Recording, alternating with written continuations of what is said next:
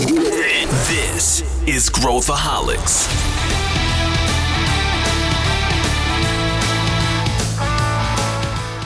Olá, aqui é Pedro Van Gertner, sou o CEO da ACE e esse é Growthaholics, o podcast para quem adora inovação e empreendedorismo. Esse é um episódio diferente, esse é um episódio especial. A gente adora testar formatos e ouvir muito feedback aí de quem está com a gente há bastante tempo. E uma das coisas que a gente uh, gostaria de fazer interagir mais com o nosso público, interagir mais com os nossos ouvintes.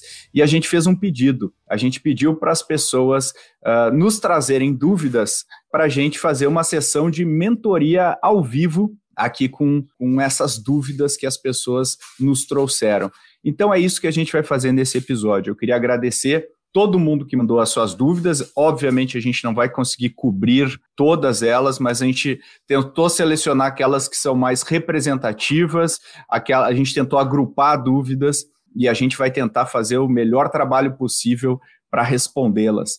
E para dividir comigo esta, este episódio, eu trouxe meu querido sócio, Pedro Carneiro, que é o nosso head aqui da área de investimentos. Quando a gente fala de grana, o Pedro Carneiro está à frente aqui na ACE e o Pedro Carneiro também gosta muito de dar mentoria e engajar aí com empreendedores. Tudo bem, Pedro? Tudo bem, obrigado pelo convite estar aqui de novo. E é legal que talvez nossos ouvintes aí tenham um gostinho do que é o trabalho do VC, né? Porque na prática é isso, a gente senta junto com os empreendedores, acompanha os negócios, ajuda a pegar as dores deles e, enfim, abre um pouquinho da nossa experiência e da nossa mente. Legal. E uma coisa que eu aprendi na minha vida uh, de, de VC e apoio ao, ao, ecossistema é que não existem respostas absolutas, definitivas.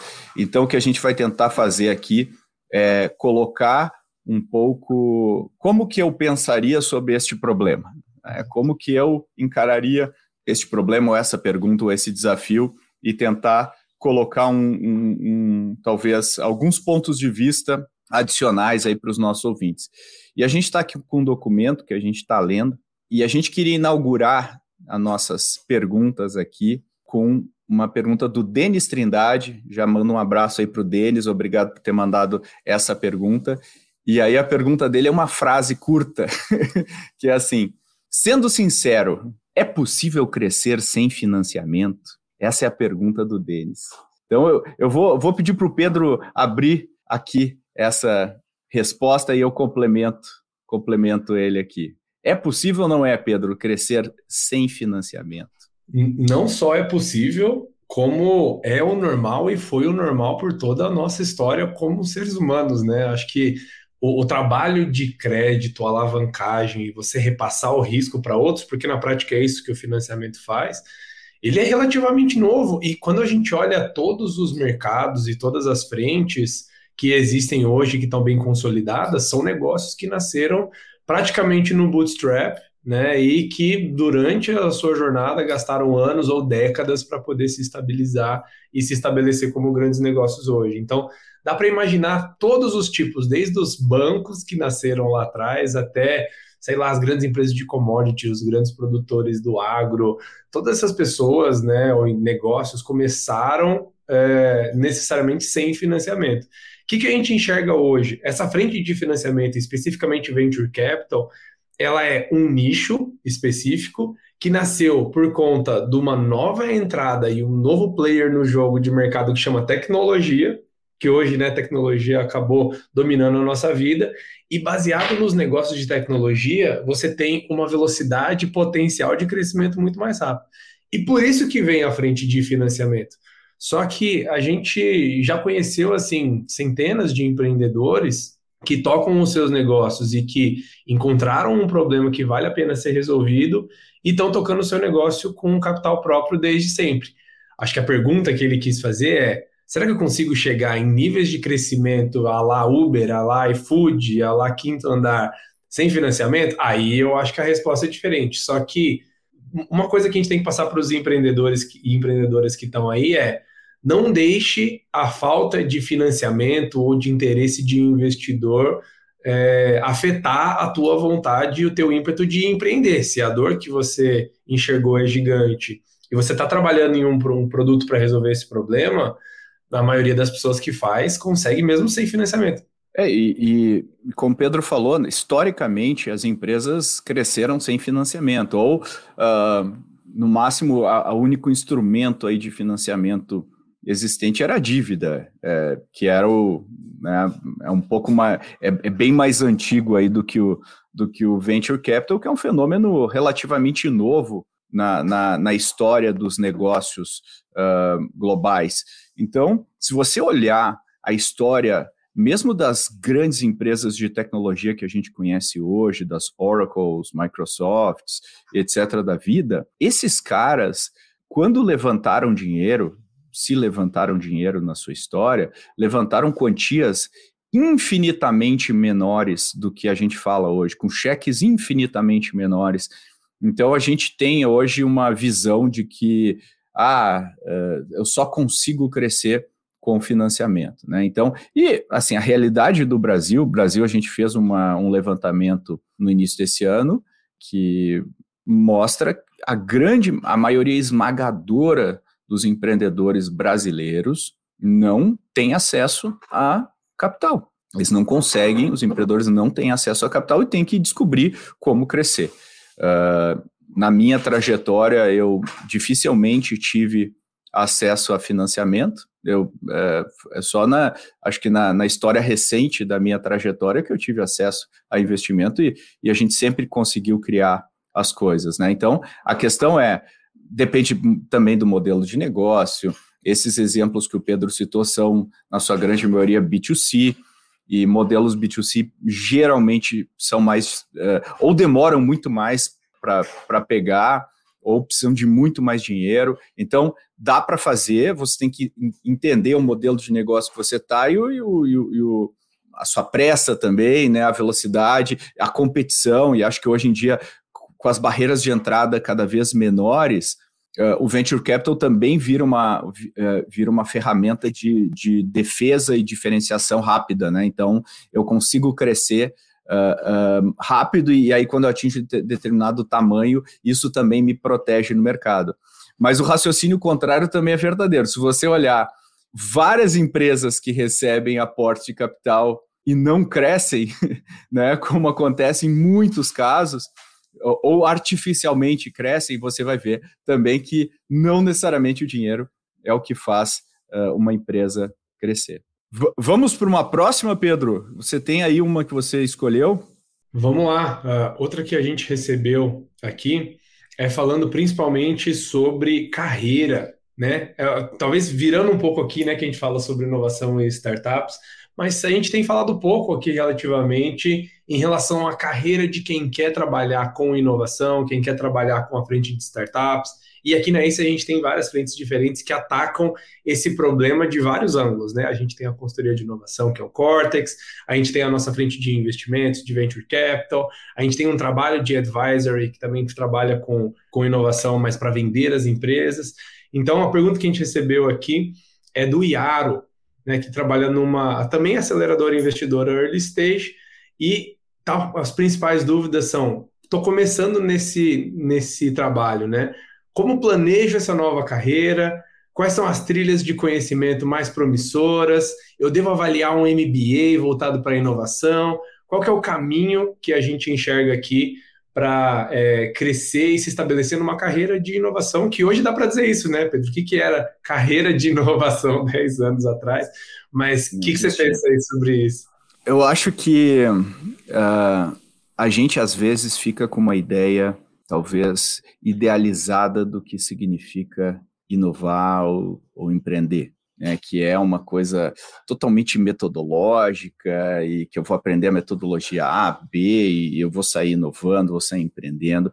Isso não podia ser mais distante da realidade. A inovação, assim como o empreendedorismo, óbvio que tem uh, bastante teoria, bastante, bastante conhecimento por trás, mas eu não acho que exista qualquer coisa que substitua a trincheira, a prática, a colocar a mão na massa, criar produtos, colocar as coisas no ar. Eu acho que é muito difícil a gente aprender por proxy. Eu gosto de pensar, por exemplo, uh, se eu for aprender a nadar e alguém fala assim: qual o melhor, melhor livro para eu aprender a nadar? Qual o melhor curso para eu aprender a nadar? Existe uma certificação? Tem um MBA de aprender de natação? Eu falo, cara, a primeira coisa que você tem que fazer é entrar na piscina. Se você não está na piscina, você não consegue aprender a nadar. A mesma coisa é aprender a lutar.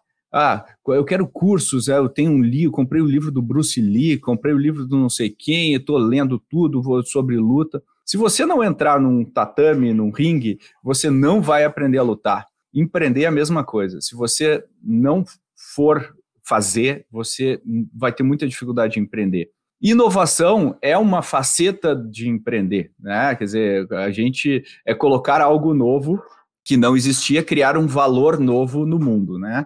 É, então, eu acho que você tem que a, as tuas experiências práticas e os teus desafios práticos são, são muito importantes.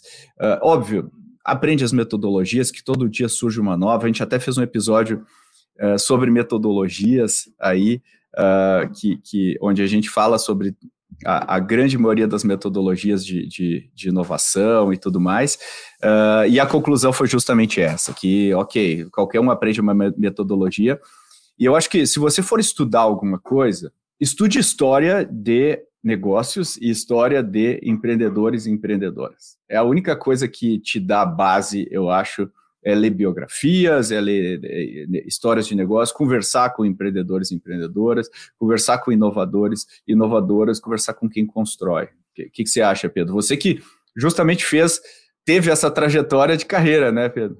Não, eu, eu concordo bastante com, com o Pedro. E assim, quando a gente fala sobre a, a educação formal e esse acompanhamento um pouco mais distante, ele é útil. Não quer dizer que ele não serve de nada. Aprender com os erros e com os acontecimentos de outras empresas, de outros empreendedores, é, ele funciona super bem, porque você consegue aumentar o teu espectro de experiências. Né? Você está vivendo uma experiência, pode começar a viver 10, 20, 30. A gente aqui na EIS está com 60 e poucas startups ativas no portfólio.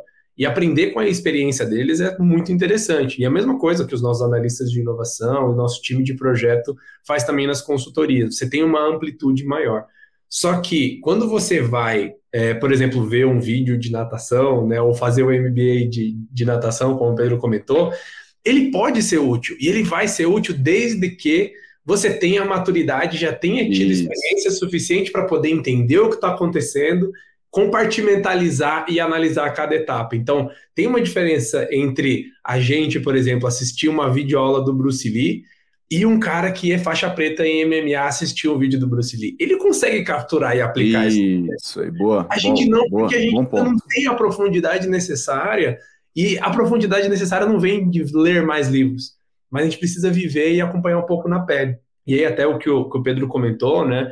Antes de estar aqui na ACE, eu empreendi eu toquei um negócio de energia solar por cinco anos quase. E no fim das contas, é claro, né? Quando eu estava lá, eu não sabia praticamente nada do que eu estava fazendo, estava saindo do meio da faculdade. Só que é, ter tido essa experiência em primeira mão e entender quais são as dores, as coisas que você tem que se preocupar, me faz conseguir avaliar os negócios que já estão operando hoje e ter uma perspectiva que eu não teria, talvez, se eu não tivesse passado por isso.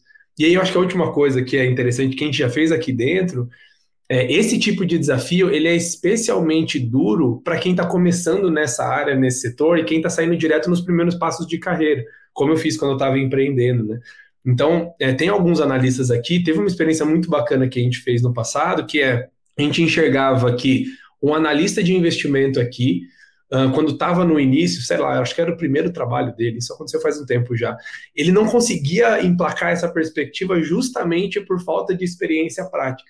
Então, o que, que a gente decidiu fazer? Olha, vamos separar metade do teu tempo e você vai virar estagiário de uma das startups que a gente investe. E aí você acompanha o dia a dia deles, entra nas reuniões, entra no planejamento, entende quais são as dores e se responsabiliza por uma entrega para você ver e sentir como é essa experiência. E isso, tudo bem, né? Pode ter tirado um pouco do tempo dele para trabalhar dentro da ACE, para fazer o trabalho que a gente tinha combinado.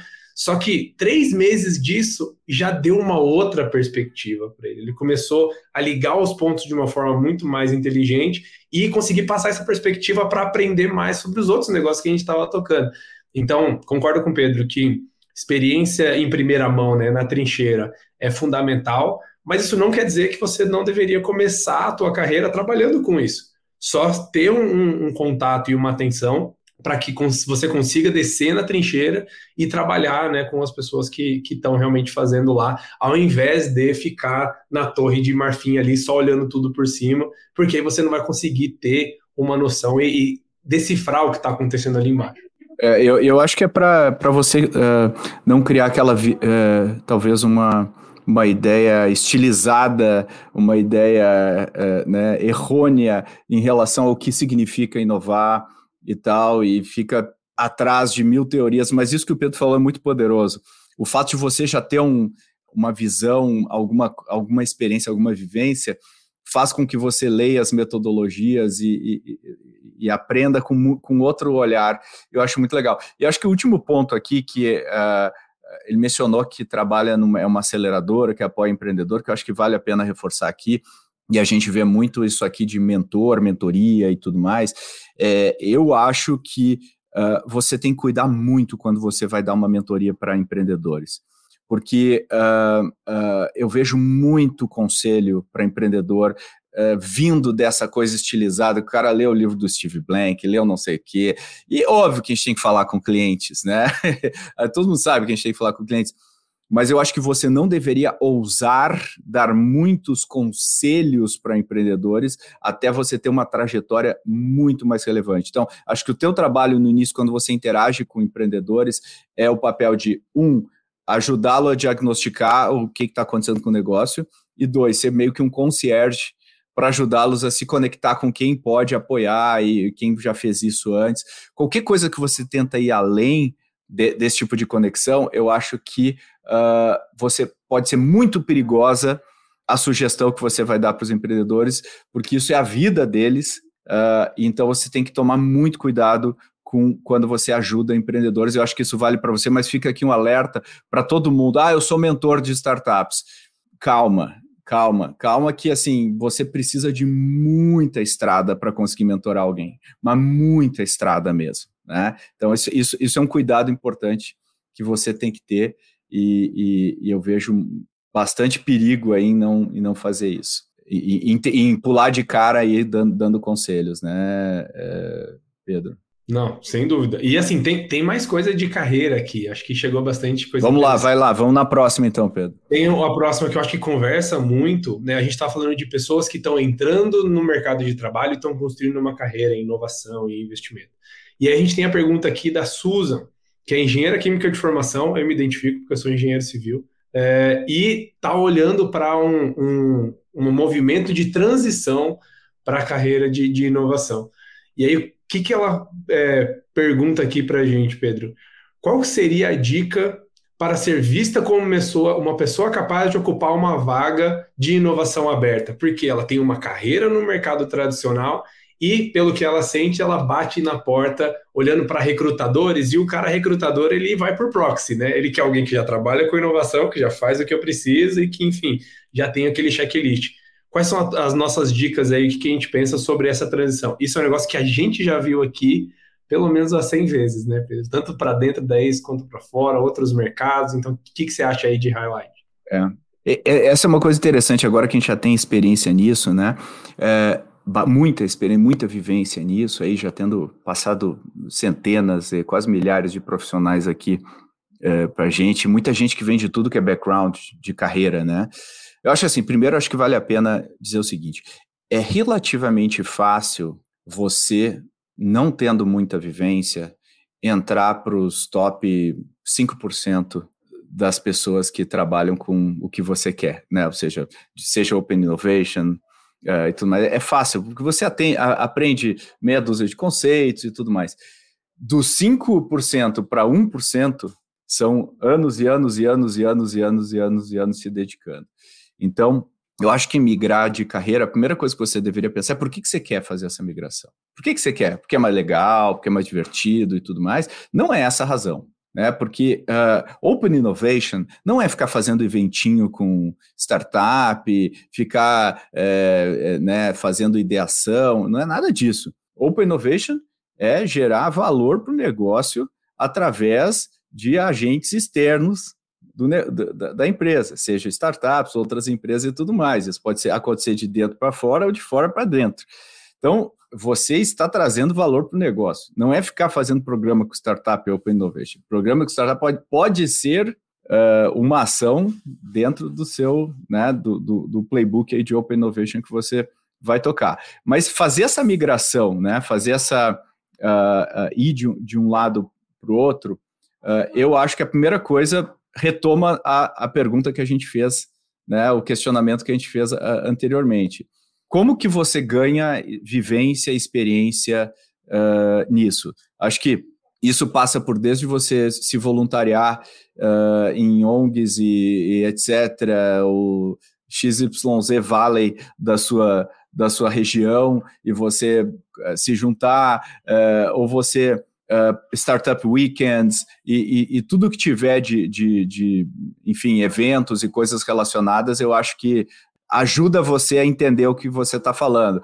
Produzir conteúdo sobre o tema também ajuda você entender, fazer cursos sobre o tema, tem cursos específicos de Open Innovation. Lá na Future Dojo, a gente tem um curso de Open Innovation específico que ensina basicamente todos os, os pontos aí também ajuda você a colocar isso no seu currículo. Então, são os elementos que eu colocaria. Uh, o que, que, você acha, Pedro? Como é que você adicionaria?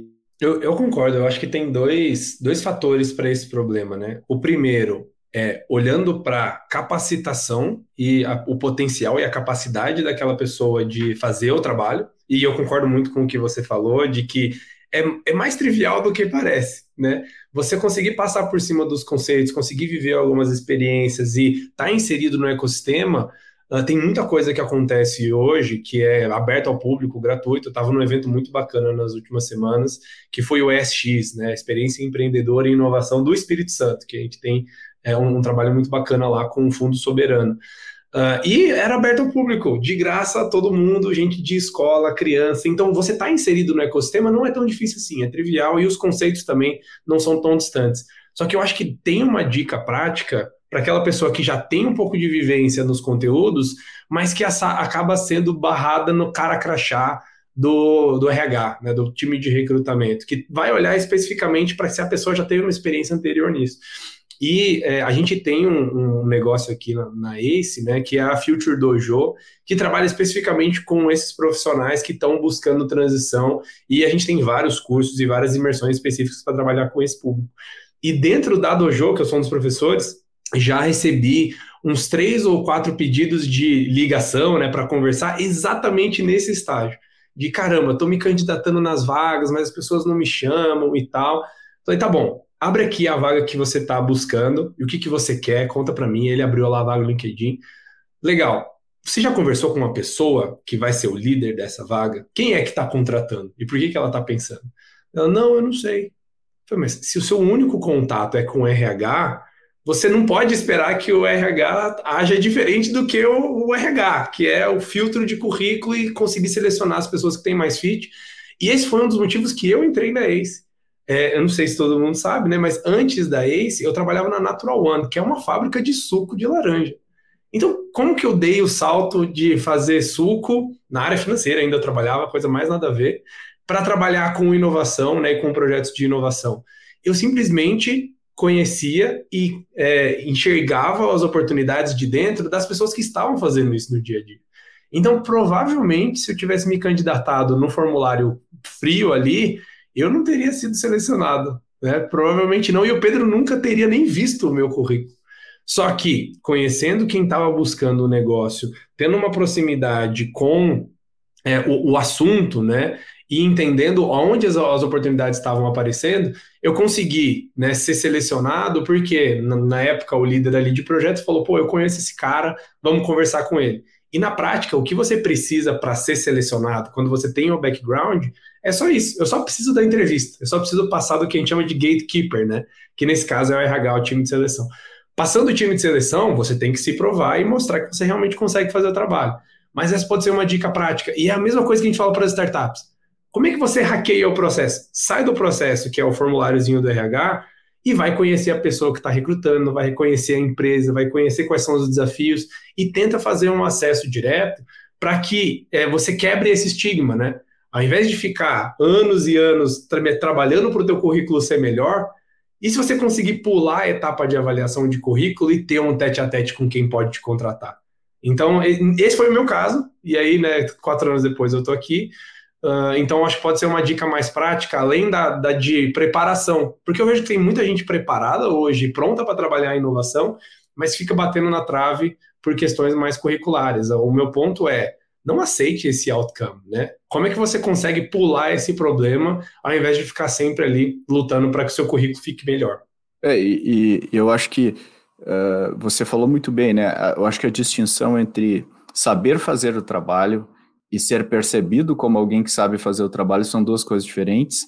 E eu acho que você tem que, tem que pesar essas duas coisas, né? O quanto você sabe e o quanto você é percebido sabe, ser percebido como alguém sabe fazer o trabalho é muito mais fácil do que saber fazer o trabalho. Né? Então, aqui na, na, na ACE, por exemplo, uh, eu diria que mais de 50% das pessoas que a gente contrata não são da área. Não, né, assim como o Pedro, não são da área. E a gente olha o talento bruto, a gente decompõe competências. Peraí, o Pedro é bom com números, o Pedro já, já empreendeu, o Pedro é bom com risco, o, o aspecto comportamental dele é legal isso, isso, essas competências são o que a gente precisa para fazer isso acontecer. E aí a gente vai lá e testa, né? E faz isso junto, num acordo junto com o Pedro para a gente testar isso. Eu acho que você, uh, essa dica do Pedro de, de ir, ir atrás do, do contato, não, não, não, né? Parte de trabalhar com inovação é não, não aceitar as regras estabelecidas. E eu acho que você também tem que pensar nisso. Muito boa. Imagina ter acesso a metodologia, apoio, tudo mais para ajudar você a colocar o seu negócio de pé, a sua startup de pé. Pois é, foi pensando nisso que a ACE criou a trilha empreendedora do programa ACE for Doers. É um conteúdo totalmente acessível para todo mundo, que traz conteúdo de primeira linha para você utilizar na prática no seu dia a dia. É um processo totalmente equity free, ou seja, não tem nenhum tipo de contrato, nenhum tipo de participação, e você vai ter acesso a toda a metodologia, todos os insights aqui da ACE, com os principais especialistas aqui de dentro e de fora da ACE. Vai ter também acompanhamento e várias outras coisas interessantíssimas para você que está criando um novo negócio. Então, entra lá, vale muito a pena e 100% gratuito para todo mundo que quiser. Vamos para a próxima aí, Pedro. Qual, qual que é a próxima? Próxima. É, também olhando para frente de trabalho com inovação, mas agora, uma vez que eu estou dentro da corporação, uma pergunta aqui do Larry Medeiros. Estou na área de inovação e temos sido cobrados para apresentar o ROI de inovação na empresa. Com diversas frentes, tem H2, H3, como vocês enxergam o ROI da inovação e qual seria um formato correto aí, tendo em vista os horizontes de inovação? Por quê? E aí o ponto dele, eu acho que é importante agora, que tem muita empresa fazendo isso. Em tempos de eficiência, como a gente consegue manter os orçamentos protegidos, porque eu acabo competindo com as outras frentes da empresa. Né? Quando o mercado tem essa apertada, todo mundo tem que se provar e se justificar a existência. Como fazer isso dentro da área de inovação? É, eu, eu acho que a primeira coisa que a gente tem que fazer é parar com essa, essa coisa de que, ah, aqui na empresa as pessoas não me entendem, eu sou um, um guerreiro incompreendido uh, de inovação. E tudo mais. O fato é que você, o teu trabalho é servir ao negócio, não é servir à inovação. O teu trabalho é servir ao negócio da empresa. E servindo ao negócio, você tem que respeitar o momento do negócio. Então, se o momento do negócio é de retração, não adianta você sair querendo criar um novo negócio, não, não vai rolar. Você tem que respeitar o, o momento do negócio.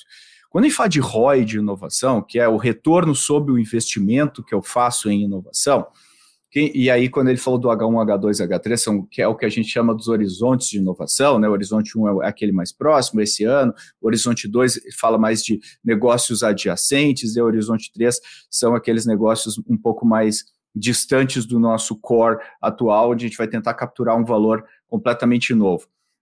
É normal que em tempos de retração o dinheiro para os horizontes 2 e 3 recuem, Isso não quer dizer que você não deva, deva desistir de, de, trabalhar com eles. O que eu acho que é importante que você, enquanto profissional de inovação, tenha que trabalhar, que eu falo sempre nas nossas uh, imersões da Dojo, é que você tem que conquistar equity de inovação. O que, que é equity de inovação? Você tem que ter credibilidade dentro da empresa para conseguir tocar um projeto.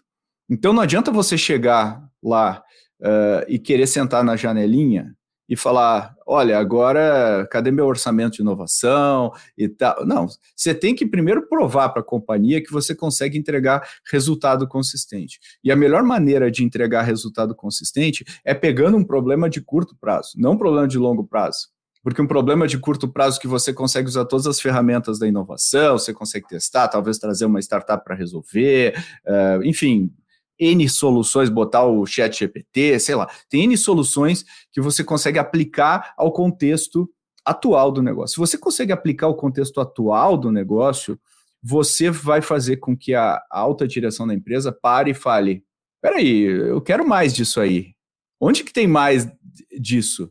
E aí você, legal, agora vou pegar o próximo projeto e depois vou pegar o próximo projeto. Então você vai conquistando o seu equity de inovação, até que vai chegar uma hora que você vai ter a credibilidade dentro da empresa de pedir um orçamento para fazer um negócio muito maior, porque existe o, o, o, consenso em relação à sua entrega, à sua capacidade de fazer isso. Então, acho que tem uh, essa. Então, é normal pedir ROI. Eu acho que ROI de inovação é muito difícil calcular, mas eu acho que você consegue entregar resultados de curto prazo mensuráveis que consigam mostrar para quem lidera a empresa que não adianta a gente querer que eles aprendam tudo sobre inovação em, em meses ou numa imersão. Essas pessoas elas não vêm desse background, elas estão preocupadas com eficiência ao longo de todas as suas carreiras, viraram diretoras, VPs, CEOs, etc., preocupadas com eficiência. Então, é, é, é, é, elas tiveram muito sucesso fazendo isso, e é muito difícil você chegar e falar assim, é, agora tudo isso está errado. Até porque não está, né? Não está errado. Elas têm que se preocupar com a eficiência, só que também tem que criar valor uh, uh, futuro para o negócio. E esse é onde entra o seu trabalho. Então, o seu trabalho não é ser um guerreiro solitário, o seu trabalho é integrar e fazer com que as coisas aconteçam dentro da companhia.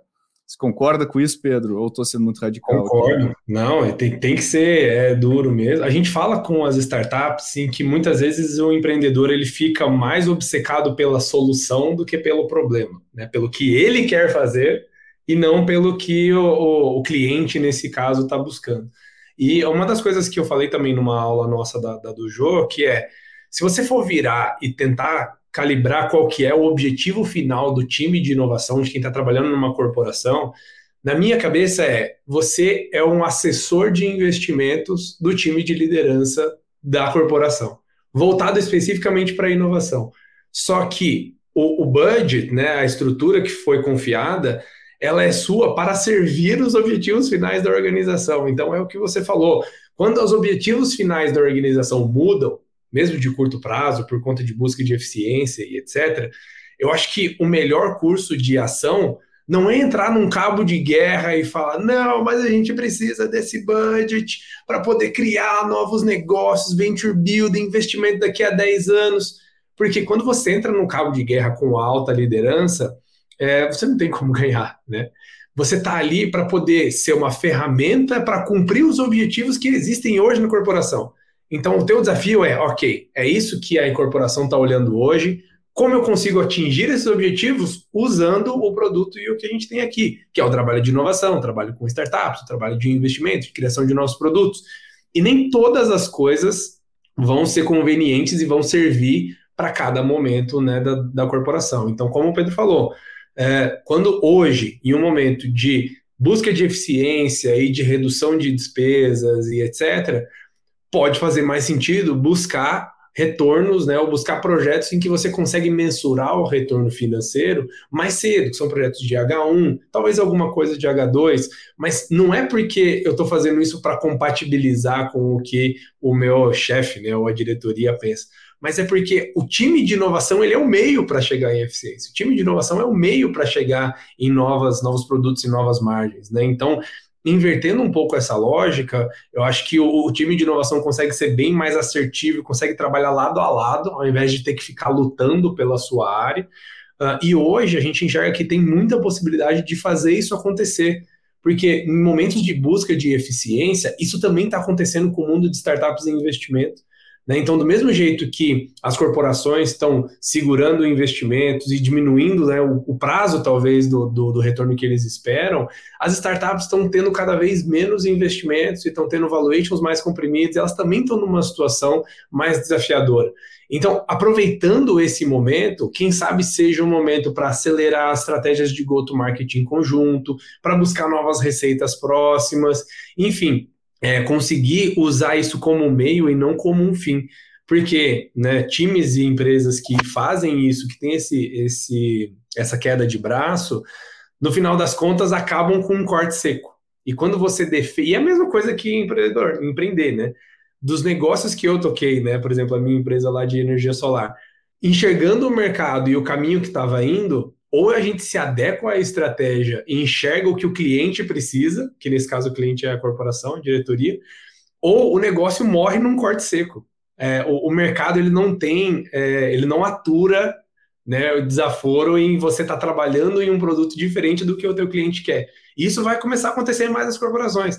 Se você, como né, equipe de inovação, está trabalhando em algo que tem uma dissonância com a estratégia macro da companhia e que você precisa conhecer, precisa estar tá por dentro, a chance é que isso pode acabar com um corte seco, ao invés de ir se moldando né, e reduzindo ou mexendo no escopo conforme precisar. Bom, Pedro, vamos para a nossa última aqui, uh, e, e, e, essa é uma, é uma pergunta longa aí, né, Pedro? Vamos tentar resumir o que ela, o que ela quis dizer aqui, né? É, é uma pergunta da Luísa Maia, então já abraço para ela, obrigado por ter participado.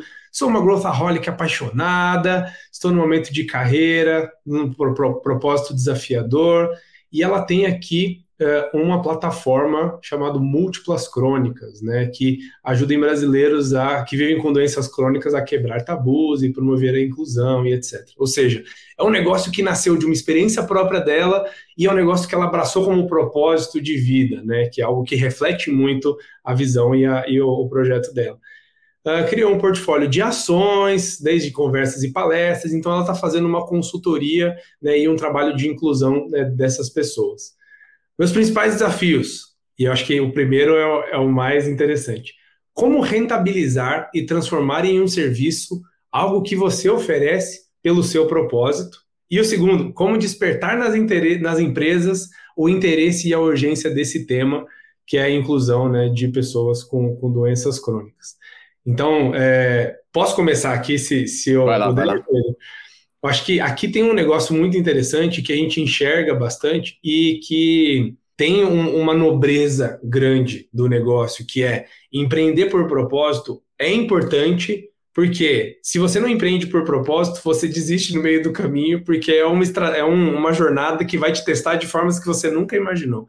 Então precisa ter essa paixão e, e abraçar né, o propósito e o problema que você está olhando. E aqui ela pergunta, né, como rentabilizar e transformar em serviço algo que você oferece pelo propósito? Eu acho que tem duas formas de pensar sobre isso. O primeiro, isso é uma coisa que eu fazia muito na época de energia solar. Você precisa identificar um público que já sente essa dor, já se identifica e que casa com o teu propósito. Eu passei anos me justificando que a minha empresa não crescia porque o cliente não vê o benefício que eu vejo mas não importa que eu veja o benefício que o cliente não vê, né?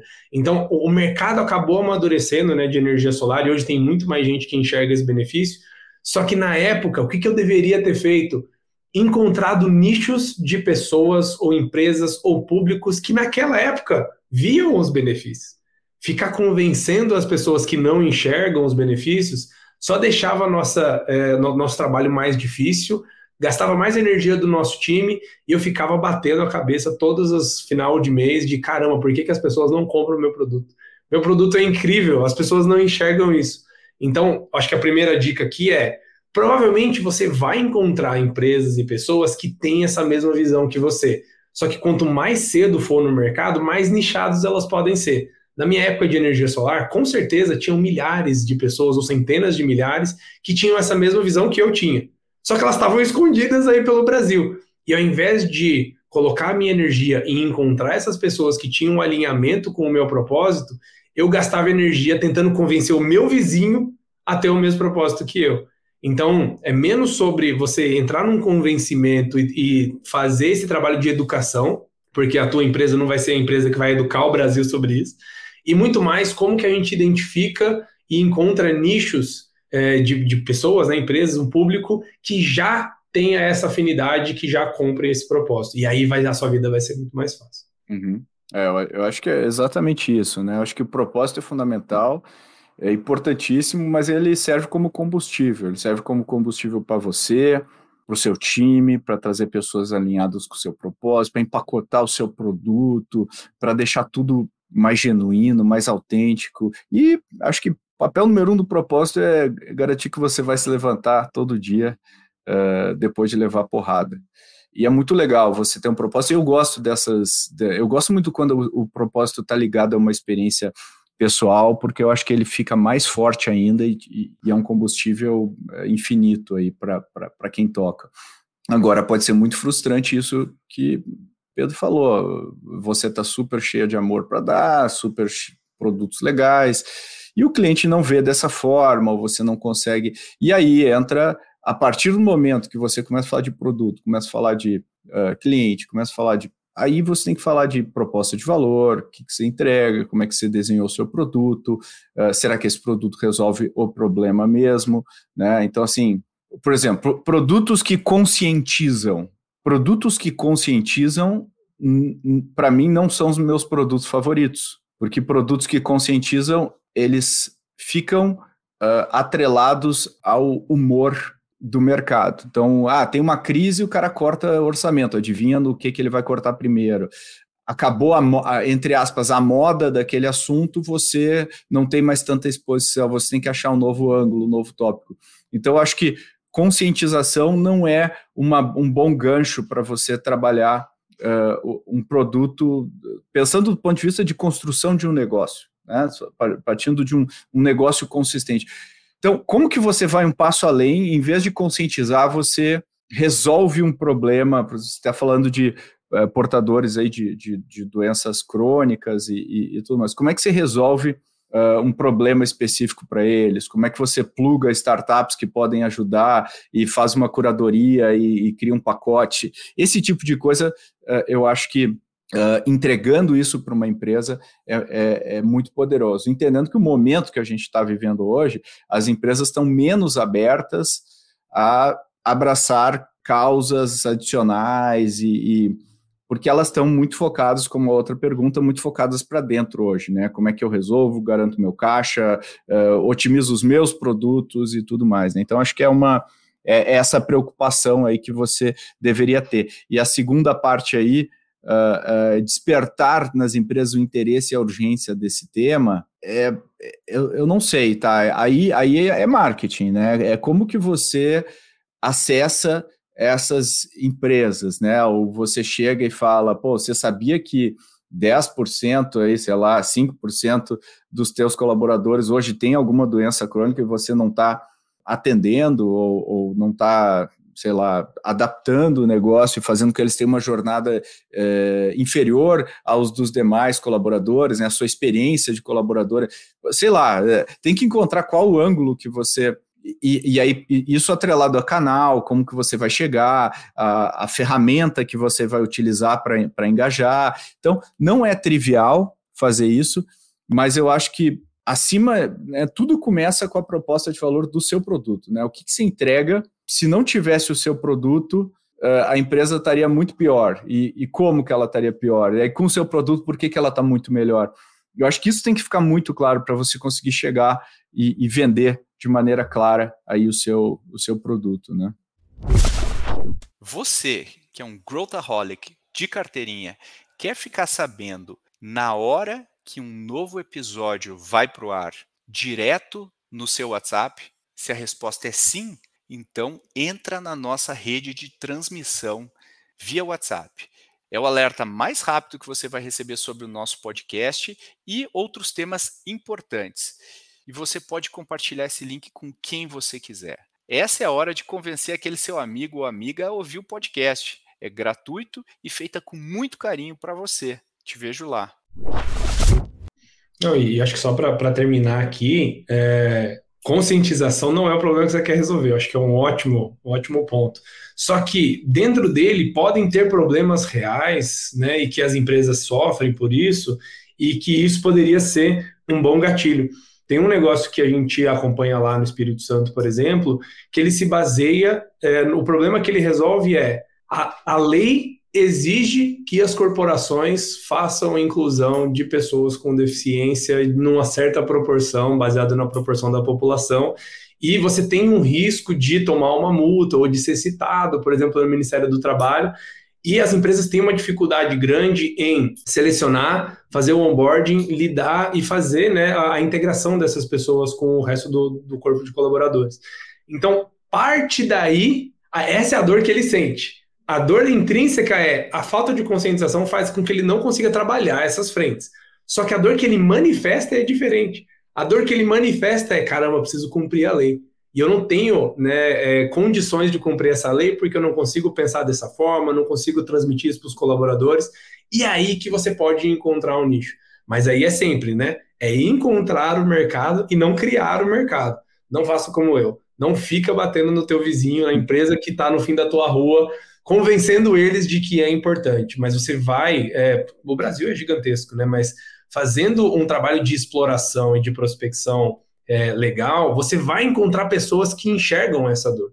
Né? E se não encontrar, significa que você, quem sabe, está comunicando a dor errado. Porque, pelo menos eu, né, enxergo que isso é uma dor relevante e que tem um mercado grande para isso aqui no Brasil.